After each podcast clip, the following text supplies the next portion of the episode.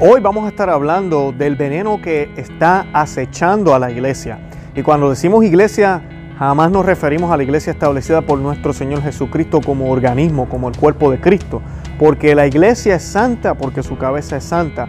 Y las puertas del infierno jamás, jamás podrán prevalecer contra ella. Pero sí, cuando decimos iglesia también nos referimos a sus miembros. Y esos pueden ser tentados a estar confundidos, a estar viviendo falsas doctrinas dentro de la misma iglesia, que no son las doctrinas que fueron enseñadas por la iglesia por dos mil años, que son las mismas que están en las sagradas escrituras y que son infalibles. El veneno que acecha nuestra iglesia hoy en día es el espíritu de la época, el querer adaptarnos a los a los cambios en el tiempo, a las cosas que están cambiando, a nuevas ideas. Esa es la amenaza que está acechando a muchísimos líderes de la Iglesia Católica, comenzando por la silla de San Pedro hasta el último católico que se acaba de bautizar en el día de hoy. Hoy voy a, voy a estar leyéndoles un artículo del Catholic Register donde el cardenal Muller nos dice sobre esto y nos habla qué hacer y cómo debemos darnos cuenta, ¿verdad? ¿Cómo podemos darnos cuenta cuando se nos está dando veneno? Veneno tal vez desde el púlpito, veneno tal vez cuando alguien va a predicarnos y no nos está hablando la sana doctrina. Tenemos que tener los ojos, los oídos y el corazón bien atentos, porque no necesariamente porque sea en la iglesia el mensaje realmente es correcto. Lamentablemente esos tiempos estamos viviendo. Gracias a, a nuestra santa iglesia y gracias a Dios tenemos las sagradas escrituras, tenemos el magisterio, tenemos las doctrinas, los dogmas. Cualquier cosa que se diga que vaya en contra de lo que dijo nuestro Señor Jesucristo, nosotros no estamos obligados a creerlo. Así que debemos tener eso en cuenta y de eso es que vamos a estar hablando en el día de hoy.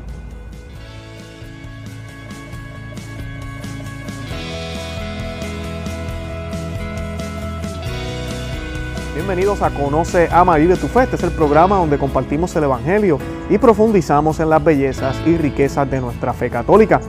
Les habla su amigo y hermano Luis Román y quisiera recordarles que no podemos amar lo que no conocemos y que solo vivimos lo que amamos. Como ya les mencioné, hoy vamos a estar hablando del veneno, el veneno que a veces se nos da, el veneno que está o quiere destruir a los miembros de la Santa Iglesia Católica, de la única y verdadera iglesia cristiana, ¿ok? De la única iglesia verdadera fundada por nuestro Señor Jesucristo. Evangelio de San Mateo, cuando le dice a San Pedro, tú eres Pedro y en ti edificaré, en ti fundaré mi iglesia. Y de Pedro, ¿verdad? Siendo el líder, eso lo vemos en Hechos de los Apóstoles, junto con los apóstoles, comenzó la sucesión apostólica que se ha ido llevando hasta hoy, hasta el día de hoy. Hermano protestante que te estás colando en este canal, te quiero decir que tu iglesia fue fundada por un hombre. Todas podemos buscar y nos vamos a dar cuenta que hay un hombre, Martín Lutero o cualquier otra persona que fundó tu congregación, tu iglesia. Y quiero decirte que estás a tiempo para regresar a casa, regresar a la verdadera iglesia. Y digo regresar porque aunque tal vez tú no hayas sido católico, ¿ok? Las sagradas escrituras y lo poco que conoces de Cristo salió de la verdadera iglesia católica, de la verdadera iglesia cristiana, de la iglesia universal para todos, porque lamentablemente el relativismo y todas estas ideas modernas quieren opacar la verdad de Cristo, la verdad del Evangelio que nuestro Señor predicó que no fue uno solo de unidad y paz y misericordia, sino que también nos habló de sacrificio y nos habló de que solo en Él hay salvación, solo en Él. Quien no crea en Él no se puede salvar. Punto. Eso es lo que nos dicen las escrituras. Así que debemos eh, predicar eso. La gente debe conocer ese mensaje. Y lamentablemente los el, espíritu de la época, las nuevas ideas, eh, no congenian con esto y por ende pues tenemos que hacer algo, tenemos que adaptarnos a los tiempos modernos y tenemos que cambiar nuestra teología, la manera en que nos presentamos. Así tal vez Cristo va a poder reinar aquí en el mundo, eso es lo que se nos dice. Antes de abundar en el artículo y abundar en el tema, yo quisiera que nos encomendáramos a nuestro Señor Jesucristo y lo vamos a hacer a través de, la, de Nuestra Señora, de nuestra Madre, la Santísima Virgen María y vamos a rezar un Dios te salve María juntos. En el nombre del Padre, del Hijo y del Espíritu Santo. Amén. Dios te salve María, llena eres de gracia, el Señor es contigo. Bendita tú eres entre todas las mujeres y bendito es el fruto de tu vientre Jesús. Santa María, Madre de Dios, ruega por nosotros pecadores, ahora y en la hora de nuestra muerte. Amén. En el nombre del Padre, del Hijo y del Espíritu Santo. Amén. Bueno, Les voy a compartir este artículo que me parece excelente, salió el primero de este año y pues quiero pues compartírselos porque la información que nos da el cardenal Muller es extremadamente importante. Y lo que a mí me parece interesante es que después de tantos años, después de tantos años, estamos en el 2020 ya y todavía seguimos hablando del Concilio Vaticano II. ¿Por qué será? ¿Qué pasó? Bueno, todos sabemos qué pasó. Sabemos que hubieron muchos cambios y estos cambios realmente no fueron para acercarnos a Dios, sino para entrar al mundo a la iglesia. Lamentablemente, eso es lo que sucedió. Y si usted, amiga y amigo, no me cree, y yo no estoy diciendo que el Concilio Vaticano II no fue válido o que no debemos eh, tener eh, el debido respeto como católicos, yo no estoy hablando de eso, pero sí el espíritu que salió del Concilio Vaticano II, algunas ideas que se dijeron ahí, han llevado a lo que vivimos hoy en día. Yo no le he hecho completamente la culpa al actual pontificado, porque esto es el resultado de años, de décadas de mala teología, de mala doctrina, de este falso ecumenismo, en donde hemos tratado de ocultar lo que nos separa del mundo para vernos más amigables con el mundo. Y ya hemos llegado al punto de hacer una mezcolanza que ya mucha gente ni sabe qué es lo que la iglesia profesa. Por eso nuestro canal Conoce, Ama y Vive tu Fe, además de presentar videos de doctrina, de los sacramentos, de lo que la iglesia enseña y de las Sagradas Escrituras, presentamos estos issues, estos problemas que están pasando en la iglesia para que los católicos cristianos y los protestantes que se nos cuelan aquí entiendan qué es lo que la iglesia realmente enseña y que tengan sepamos y tengamos cautela con lo que hoy en día a veces se dice. No es la primera vez en la historia que tenemos líderes en la iglesia que están predicando un falso evangelio. Podemos irnos a los primeros siglos, cuando teníamos los arianos, cuando teníamos herejías que venían de obispos también, predicando que Jesús no era Dios, o herejías predicando que la naturaleza de Jesús, las dos naturalezas humana y divina realmente nunca se unieron, eran dos personas en Cristo, o sea que eran la Trinidad ahora son cuatro o que las dos naturalezas se mezclaron, hicieron una nueva. Todas esas herejías la iglesia tuvo que luchar contra ellas. Y todas estas herejías salieron de dónde? Del clero, de obispos, de personas importantes en la iglesia. Pero también hubieron obispos y personas importantes en la iglesia que defendieron a Cristo, que defendieron la sana doctrina, que defendieron la iglesia católica. Y Cardenal Müller es uno de ellos en estos momentos. Tenemos al Cardenal Burke, el Cardenal Sara, tenemos al obispo Schneider y otros más en diferentes lugares del mundo hablando. Y lamentablemente se les llama a ellos rebeldes, se les llama a ellos que no quieren eh, eh, eh, estar abiertos a nuevas ideas. Y de eso exactamente lo que nos habla hoy el cardenal Muller. ¿Cuán errado es eso? Ya lo que Cristo nos reveló es suficiente. No necesitamos nada más. Cuando el último libro de las Sagradas Escrituras se escribió, ahí quedó. No hay que añadir nada más, no hay más revelaciones. Todo ha sido dicho. Y lo que la iglesia ha ido expandiendo y de uso la palabra expandir, pero realmente no es que estamos añadiendo, sino que estamos expandiendo lo dicho, estamos explicando lo que estuvo, lo que está en la Sagrada Escritura, porque la iglesia tiene la autoridad dada por Cristo para enseñar. Para, para enseñar y profesar la verdad. Así mismo lo, hizo, lo dijo nuestro Señor cuando le dijo a la iglesia naciente, cuando ascendía al cielo, vayan y hagan a todos mis discípulos, a todos o sea que no estamos hablando de amor y caridad y, asegúrense que el mundo tiene paz o asegúrense que todos nos llevamos bien y yo voy a estar contento con ustedes. Vayan, no, hagan a todos mis discípulos. Yo soy el camino, la verdad y la vida. Solo a través de mí pueden llegar al Padre. No podemos llegar al Padre de ningún otro medio. Así decía nuestro Señor Jesucristo. Palabra de Dios. Él es Dios. Así que esto no se puede tomar a relajo independientemente de qué tiempos estemos viviendo, independientemente de los tiempos que van a venir, independientemente de los tiempos que pasaron, la palabra de Dios siempre está actual, siempre aplica, siempre es nueva, siempre nos renueva, siempre nos guía, sin importar los tiempos que vivamos. No, aquí no se trata de que el libro, los libros de la Sagrada Escritura, algunos tengan ya 6.000, 7.000 años, la Sagrada Escritura, el Nuevo Evangelio, el, el Nuevo Testamento, disculpen, tenga unos 2.000 años. No, Aquí no se trata de eso, uy, ya sos viejo, ya sos caducó, para nada. Es palabra de Dios y la palabra de Dios es eterna, es eterna y vive para siempre, nunca pasará. La palabra de nuestro Señor Jesucristo son corrientes de agua viva que nunca terminan. Es esa agua que nos quita la sed, es esa agua que no podemos mezclar con nada porque entonces se convierte en una cosa rara que ya no es agua de agua viva ya no es lo que nuestro Señor nos enseñó. Y lamentablemente hemos visto en el catolicismo, en nuestra iglesia, ideas nuevas y han pasado, han entrado movimientos en nuestra iglesia donde ahora se aplaude y se brinca y se salta dentro de la misa, donde ya no se hacen las cosas como se hacían antes porque eran y que aburridas o porque no sé, era demasiado sacrificio. Ahora hacemos menos ayuno, ahora hacemos menos penitencia, ahora se hace menos sacrificio. ¿Y por qué? ¿Por qué tenemos que ser así? ¿Por qué? ¿Desde cuándo? Cuando vemos en los deportes a un entrenador, yo no me con ningún entrenador que me diga, no, ¿sabes qué? Ya nosotros no hacemos este, este tipo de ejercicio para poder correr más rápido. Simplemente corre. A muchos les va a gustar porque ya no tengo que hacer el ejercicio, pero déjame decirte algo. Esos que se eh, tengan el adiestramiento o se, sean sumisos a él, a ese nuevo adiestramiento y lo sigan, posiblemente, y estoy más que seguro, no van a ganar. En cambio, el que siga con lo que se ha probado que funciona, ese va a poder llegar a la meta. Y es exactamente lo que sucede con la Santa Iglesia Católica. Millones de santos, millones, centenares de santos proclamados por la iglesia. Las historias están ahí, las cosas grandes que hicieron. El mundo cambió gracias a la Iglesia Católica. Y de momento ahora es como que, ay, que eso era demasiado. Ahora lo podemos hacer de esta otra forma. Y así hemos estado viviendo los últimos 60, 70 años. ¿Y qué ha pasado? Un declive en el cristianismo, un declive en el catolicismo, un declive en los sacerdocios, en las vocaciones, un declive en todo. El católico ni entiende lo que, lamentablemente, lo que vive, eh, lo, que, lo, que, lo, que, lo que es su fe, lamentablemente no sabemos lo que significa. Y, y es triste eso. Yo estuve ahí y no estoy diciendo que lo sé todo, pero yo estuve ahí. Yo no tenía ni idea qué era la misa realmente. Yo sí sabía que Jesús estaba ahí, pero eso era todo.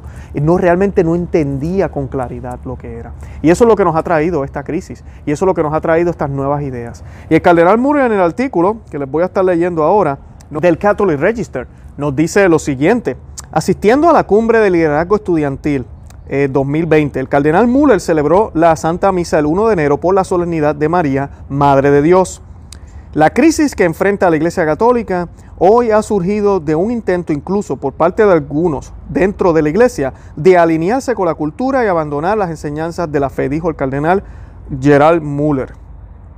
Y continuó, la, la, crisis en la iglesia es provocada por el hombre y ha surgido porque nos hemos adaptado cómodamente al espíritu de una vida sin Dios, dijo el cardenal a miles de católicos reunidos en Phoenix para la cumbre del liderazgo estudiantil 2020 organizada por la comunidad de católicos estudiantiles universitarios. Continuó el cardenal Muller, el veneno que paraliza a la iglesia es la opinión de que debemos adaptarnos al espíritu de la época, el espíritu de la época y no el espíritu de Dios, que debemos relativizar los mandamientos de Dios y reinterpretar la doctrina de la fe revelada. Advirtió eh, el cardenal Mude que incluso una cantidad de personas en la iglesia anhelan una especie de catolicismo sin dogma, sin sacramentos y sin un magisterio infalible. El cardenal Müller, perfecto de la Congregación para la Doctrina de la Fe, celebró la misa el primero de enero por la solemnidad de María, Madre de Dios. En su homilía reflexionó sobre el deseo humano de, de aceptar las gratificaciones sustitutivas cuando Dios es apartado. Dijo el cardenal Müller, pero el que cree no necesita ideología, dijo. El que espera no alcanzará las drogas. El que ama no busca la lujuria de este mundo, que pasa junto con el mundo. El que ama a Dios y a su prójimo encuentra la felicidad en el sacrificio de la entrega de sí mismo. Seremos felices y libres cuando en el espíritu de amor abracemos la forma de vida a la que Dios nos ha llamado personalmente, a cada uno de nosotros en el sacramento del matrimonio, en el sacerdocio célibe o en la vida religiosa, según los tres consejos evangélicos de pobreza, obediencia y castidad por el reino de los cielos. El cardenal Müller enfatizó que la acción de gracia es una parte clave de la vida cristiana, en otras palabras, la Eucaristía. Al comienzo del año nuevo alentó a los católicos a expresar su gratitud por toda la creación, por enviar a Cristo al mundo como nuestro Salvador, por la Santísima Virgen María, la Iglesia Católica, el regalo de la familia y todas las demás bendiciones que puede darse fácilmente por sentado. Así que los llamados a la modernización exigen que la Iglesia rehace lo que considera cierto en aras de la construcción de una nueva religión de la unidad mundial, advirtió el cardenal. Para ser admitida en esta meta religión, el único precio que la iglesia tendría que pagar es renunciar a su reclamo de verdad. Parece que no es gran cosa, ya que el relativismo dominante en nuestro mundo, de todos modos, rechaza la idea de que realmente podríamos saber la verdad y se presenta como garante de la paz entre todas las visiones del mundo y las religiones del mundo. La sociedad postcristiana acoge con beneplácito estos esfuerzos para reconstruir la iglesia como una religión civil conveniente, dijo el cardenal. El, el antídoto contra la secularización dentro de la iglesia es una vida de fe vida en la verdad perdurable de Cristo, dijo el cardenal Müller a los presentes. Dios que es eterno no puede ser cambiado por los caprichos de la sociedad, enfatizó. En el ser humano concreto Jesús de Nazaret, concretó Jesús de Nazaret la verdad universal de Dios. Esta está presente concretamente aquí ahora, en el tiempo y en el espacio histórico, dijo Müller. Jesucristo no es la representación de alguna verdad subtemporal. Él es el camino, la verdad y la vida en persona. Esas fueron las palabras del cardenal Müller, aquí se las leí de, este artículo de Catholic Register. Y pues les recomiendo que lo busquen, Catholic Register eh, está en inglés, pero ustedes saben que las herramientas que hay en la internet hoy en día, eh, sé que hay diferentes maneras de hacerlo. Yo utilizo Google Chrome. Usted se va a Google Chrome eh, y hay una parte arriba donde usted puede colocar translate o traducir, creo que se dice en español, en el, en el, en el Google Chrome. Y nada, le sale en español y ahí puede leerlo. Eh, también sé que Info, creo que Info Católica lo colocó en español en, su, portal. Así que vayan y busquen el artículo, muy bueno. Y esas son algunas de, ah, de, las cosas que dijo el cardenal Müller. Y estas cosas tienen que decirse, porque lamentablemente la gente piensa que nosotros, que la Iglesia Católica fue fundada por nuestro Señor Jesucristo para que el mundo entero se llevara bien, para que el mundo entero tuviera paz. Y sí, queremos paz, pero primero que nada tenemos que entender que la paz no se alcanza completamente aquí en la tierra. Nunca la vamos a alcanzar completamente aquí en la tierra. La plenitud, la paz va a ser cuando estemos con nuestro Señor allá en la gloria eterna. Y lo otro que tenemos que tener en cuenta es que para alcanzar esa paz temporal aquí en la tierra, tiene que estar todo en el orden de Cristo. Por eso es que Jesucristo le pidió a su iglesia, vayan y hagan a todos mis discípulos. Vayan y díganle a todos que yo soy la verdad, que yo soy la vida, que yo soy el único camino.